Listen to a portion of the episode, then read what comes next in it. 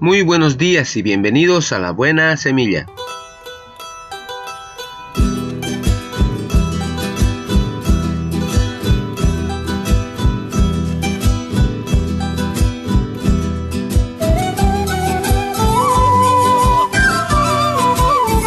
Hola, hola, ¿qué tal? ¿Cómo están? Les saludo con la paz de nuestro amado Señor Jesucristo.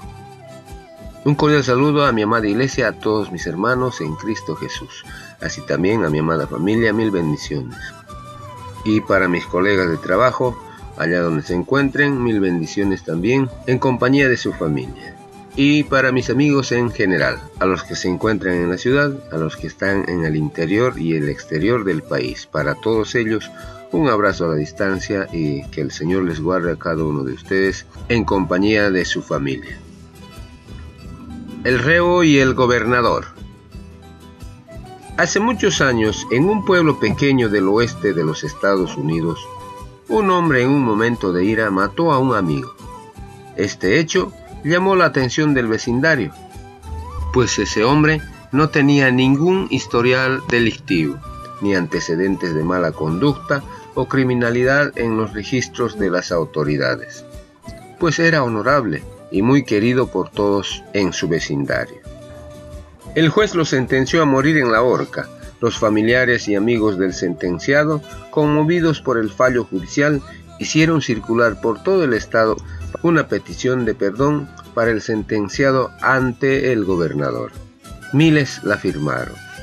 La reacción de la ciudadanía tocó el corazón del gobernador, quien luego de meditar el caso por un buen tiempo, decidió perdonarlo. Pero para probar al reo, el gobernador decidió ir personalmente a llevarle el documento del perdón. Se vistió como un ministro religioso y llegó a la prisión documento en mano. El prisionero, sin embargo, rehusó verlo. Los guardias instaron a que al menos aceptara una corta visita, pero éste se negó rotundamente. ¿Por qué tengo que hablar con un predicador? No quiero saber nada de religión, dijo el reo. Unas horas más tarde, el alcalde de la prisión visitó al prisionero para contarle que el gobernador le había visitado con el documento del perdón. Profundamente desilusionado el joven prisionero, le escribió una carta al gobernador pidiéndole disculpas, carta a la cual el gobernador escribió en la pared marginal, este caso no es de mi interés. Al momento de la ejecución, alguien le preguntó, ¿desea decir algo? Su respuesta fue escueta, pero significativa. No me llevan a la horca por mi crimen, pues el gobernador me había perdonado. Me van a ejecutar porque rechacé el perdón. Aquel hombre murió a pesar de que pudo haber seguido con vida. Rechazó la oferta del perdón. Así hoy día, nuestro Padre Celestial ofrece su perdón por medio de su Hijo Jesucristo a todo aquel que lo quiere recibir, y lo hace con tanto amor, pero respetando nuestra libertad de decidir. La historia es una ilustración de cómo todo el que lo recibe no muere, pero igual todo el que lo rechaza definitivamente su vida será cortada. Que Dios lo bendiga. Amén.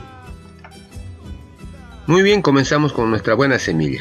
Hoy es día miércoles 2 de diciembre del 2020. La porción de la palabra se encuentra en el libro de Deuteronomio capítulo 32 versículo 4. Dice la palabra del Señor y leo. Él es la roca cuya obra es perfecta, porque todos sus caminos son rectitud, Dios de verdad. Deuteronomio capítulo 32 versículo 4. La segunda porción de la palabra se encuentra en el libro de los Salmos capítulo 100 versículo 5. Dice la palabra del Señor y leo. El Señor es bueno, para siempre su misericordia y su verdad por todas las generaciones. Salmos capítulo 100, versículo 5. Título de nuestra reflexión, Dios es fiel, primera parte.